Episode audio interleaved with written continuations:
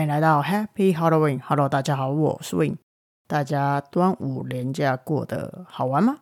那当然啦，空间风格式的入门课程报名表我已经放在 Facebook 跟 IG 上啦，所以呢，有兴趣的人可以去报名填表啦。那这一次呢的讲座时间是在今年的八月五号，也就是礼拜六，那下午的两点到三点半。总共呢是一个半小时，就九十分钟啦。那当然，这个课程是有收费的，这个费用是一千二这样。那我们没有提供茶水，但有提供座位，很棒的服务吧？那你自己就看你要带茶、带咖啡啊、手摇饮啊或水啊，随便什么都可以这样子。那地点呢，就是在台北的信义路四段。那想要去报名的人。你就上我的 Facebook 或是 IG 上去看，就可以看到报名表上有一些比较仔细的资讯。这样，目前呢只开放二十位，那之后会不会再加开，我们就看天气预报。那特别注意，很重要，非常非常重要哦。就是你的表单填好之后，送出去之后，不代表说你已经完成报名，你是需要收到回复信件，才有算是报到名额的。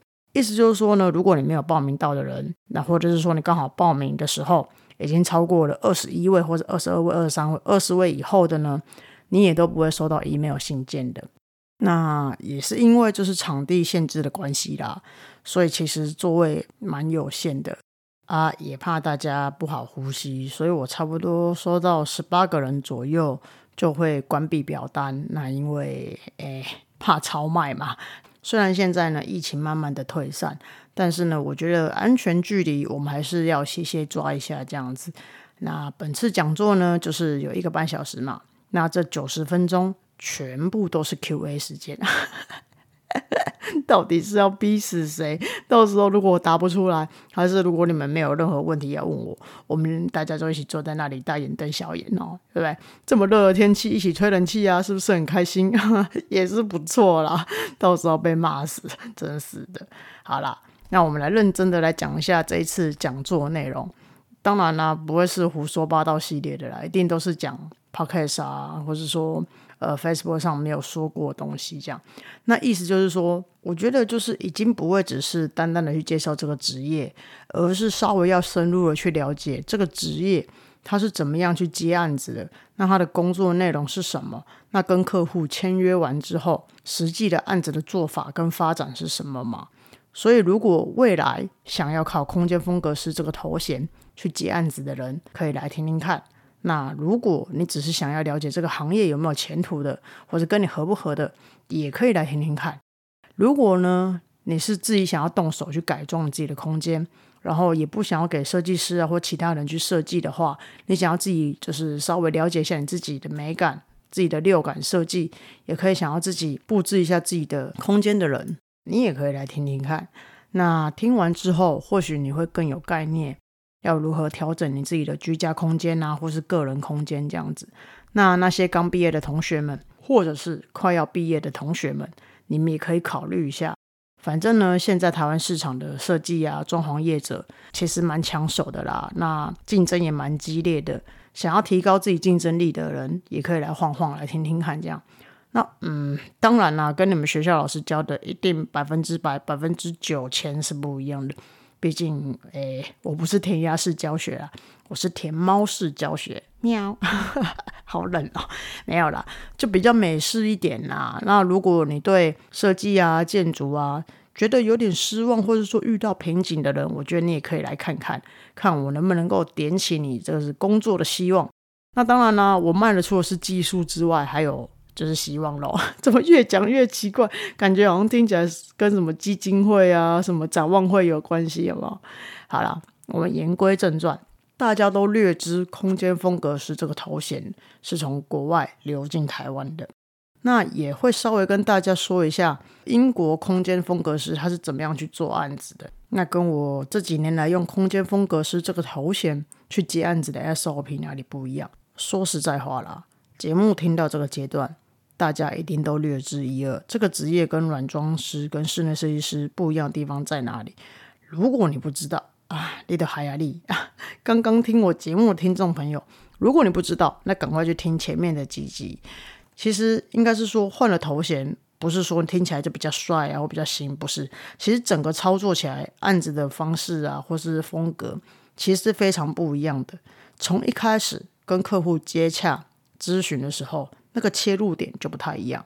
而且当你的合作对象又有室内设计师的话，哇，那整个跑案子的方式跟合作技术又更不一样。那到底这个职业、职案、接案、做案子的细节是什么？都会在这次就是讲座里面都会去强调的。那我们再讲更现实层面一点的问题好了。大家想当空间风格师，或者是说想对这个职业想要了解更多，除了是兴趣之外啦，进一步来说，大多数的人也想要把这个东西当饭吃嘛，对吧？那你们看哦，我转行之后还没有饿死，就代表这个职业其实是蛮有市场的。那毕竟我也吃得很好啦，那也没有太瘦。那当然，我也是会去享受相当水准的生活嘛。意思是说，除了有赚到钱之外，还可以维持自己想要的生活品质啊。那虽然都是在工作，我也花很多时间在工作上，但我不觉得说这份工作让我觉得很无聊，也不会觉得说哦，我就只是在度日子而已。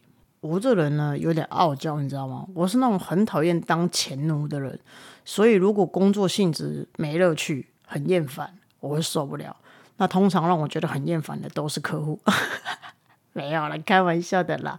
我真的不想活，居然拿财神爷们开玩笑，笑死。我觉得要抓好平衡，其实是在生活中是需要练习的。你也可以说，我们人就是生下来去学会在生活上如何让自己抓到平衡的。那这也是我们修行的一个课题嘛。比如说。工作跟休闲的平衡，压力跟放松的平衡，专业跟轻松的平衡。那我们只要维持好这些平衡，也才有办法享受到好的生活风格啊。要不然大家都要追求一样的生活风格，但是某些人的生活风格就很烂，你可能也不想要，对不对？那既然都要创造 lifestyle，一定要创造一个 nice 的，谁想要创造一个烂的，对吧？所以呢，这次的讲座也会去跟大家分享说，空间风格师如何用特殊的技法去改变。或改装客户的家，那当然啦，不是套公式，也不是套风格去做整套设计，而是了解客户本人的生活风格后，用他们自己的风格去打造他们自己想要的居家风格，不是像那种背九九乘法表一样，谁乘以谁等于二十一，哎，七三二十一，哇，我数学好好，意思是说，就是空间呢，不再只有那些既定风格可以选。哦，比如说你要北欧就给你北欧，你要工业就给你工业风，你要日式就给你日式风。更多的是如何跳脱出那个风格的框架，又可以打造出具有美感的空间，然后又很刚好，这个居住空间又可以疗愈你的客户，然后你就会得到更多的肯定跟赞赏嘛。你自己也很有成就感，也有好的感觉。那这时候客户就会帮你一直介绍客户啦，你就会有源源不绝的案子跟案源。到时候就是你挑客户接案子做啦，不要为了五斗米折腰嘛，对不对？我们要高尚一点，我们要为了八斗米折腰，硬是多三斗，听起来好像很厉害哈，对不对？那当然啦，空间风格师去做空间创作的时候，过程中一定会配到家具或是材质选样，注意哦，是过程中哦，这个步骤并不是说在设计尾端才被放进去的。就因为需要同时考量的东西啊、元素啊、要件太多了，所以为了要让案子更好的呈现出来，Moonboard 的制作是很重要的。Moonboard 要怎么翻译？情绪版吗？整个英文翻译就很烂，有吗？老实说，我觉得台湾大多数的客户当然没有在跟你仔细看 Moonboard，这时候呢，你就要把客户的眼睛睁开。拿竹签吐他眼皮，撑起来，让他好好看。不是啦，大家被告了吗？要伤害罪好不好？所以呢，你要把你的 moonboard 做的很诱人嘛，让你的客户哎忍不住的想要多看他几眼。那你也可以说呢，moonboard 其实就是空间风格是跟客户协调美感的一座桥梁嘛。你这样子的配置，再进一步的把它放到三 D 图里面去，其实空间美感的失败率跟不搭嘎的东西，就其实比较低呀。而且呢，我通常在创作出来 mood 的时候，客户其实真的很少会去改，比如说想要改样式啊、改图啊或改材质这样，厉害了吧？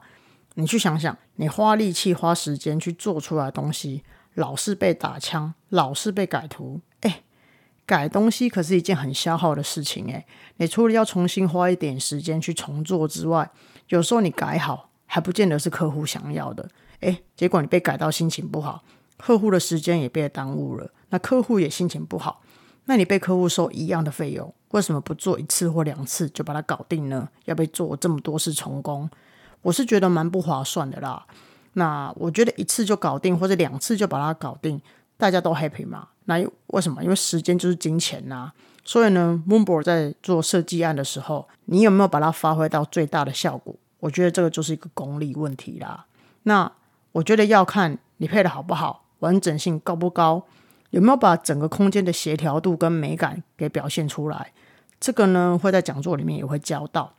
那你问我说，台湾的设计师们会不会用到 Moonboard 去呈现提案这一块？我觉得是比较少了。坦白说，那最起码我在台湾曾经待过那些设计公司们，我是都没有看过了。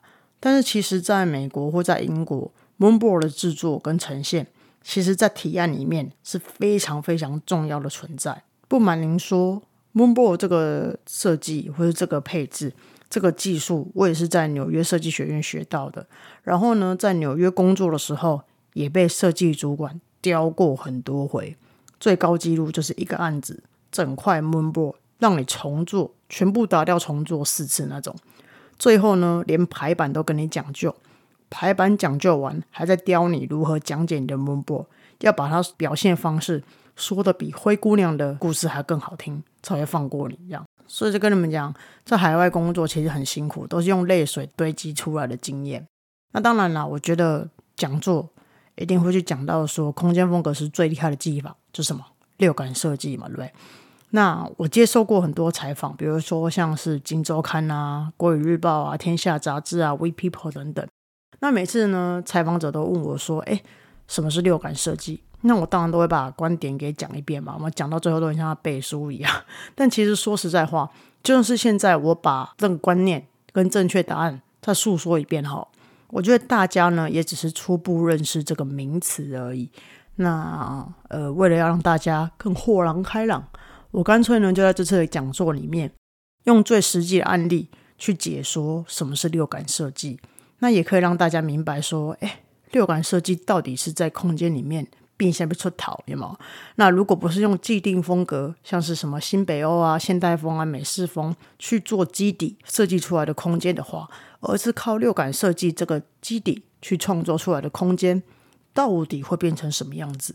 而六感设计这个技法，到底会替业主带来什么样子的空间变化呢？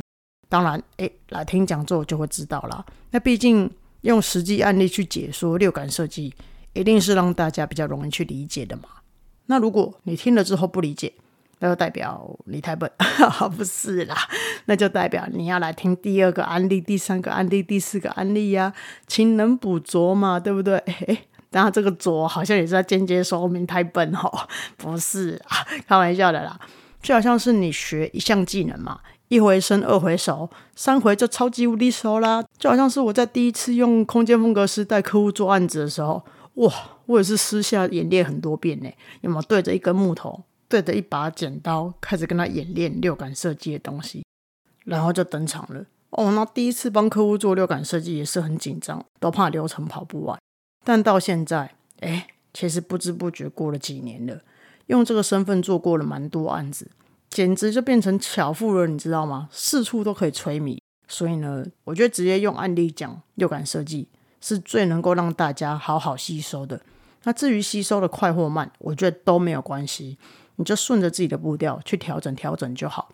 因为六感设计的技术的核心原理原则都是一样的，要调整的呢，其实只是做事的细节而已。那当然啦，最后会留 Q&A 的时间给大家嘛。虽然整堂讲座其实也是随你们 Q&A，但是听完这个整个内容之后，如果你有其他的问题，现场是可以直接问的，啊，直接解答其实是最快的啦。那当然不可以问一些新三色的问题就好，对吗？明明自己就很想讲，还在那边不许别人问，哎，说明现场有未满十八岁的你，不要这样。我们还是要君子一点，毕竟我真的是很震惊的。啊，结果会不会都没有人问？然后我自己就一直歪了，然后还被你们制止，笑死！认真说啦，啊，我觉得大家来上课，当然都是想要学比较专业的技术回家嘛。那说穿了，就是想要有一技之长嘛。那这个一技之长最好也是自己喜欢的嘛。那如果能够替自己带来财富，那就实在是太完美了，对吧？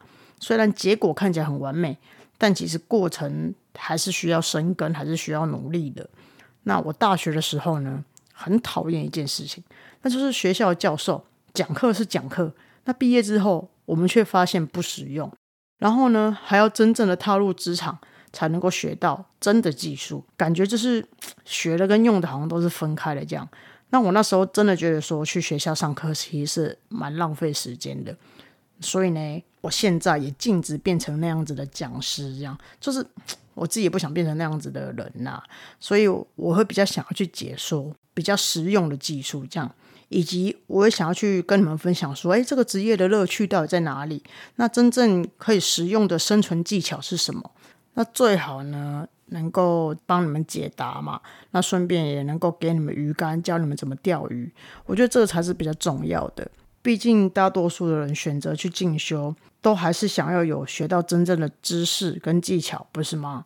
所以呢，我也是因为这个原因，因此我也是用了空间风格师这个头衔，在市场接了二三十个案子之后，收集了很多客户的意见啊、反馈啊，然后不断的调整技术跟更新技术，才有这套课程跟专业技法。诶，麦丁丁，白老鼠的阶段已经过了。你们都不会是白老鼠，所以呢，这样子讲讲，你们是不是也蛮赚的？那如今呢，那这个职业的技术跟技法，我觉得也定型了，那也够成熟了。其实我也确定，哎，可以赚到钱，所以呢，才推出市场。那这个是必然的啦。那我当然不希望说这个职业是哦，只是让大家拿出来觉得很新鲜玩玩而已。当然，它比较实用，这个是最重要的。那你也可以抱着好奇的心情来看看，说，哎，到底 Win 在玩什么？到底这个空间风格是这个新职业适不适合你？到底适不适合存在在这个市场上？我觉得都是可以来看看的啦。那当然最好是准备好问题来问我，有没有这么想要被问问题？好啦，反正大概就是这样。今天呢，主要就是在讲空间风格师的课程啊，然后还有这个职业，也希望说这个职业。大家来选择之后，它真的能够为你的生活带来一些不一样的变化，诶，很大的变化也很好啦，对不对？好啦，今天谢谢大家收听哦，我们下次见喽，拜拜。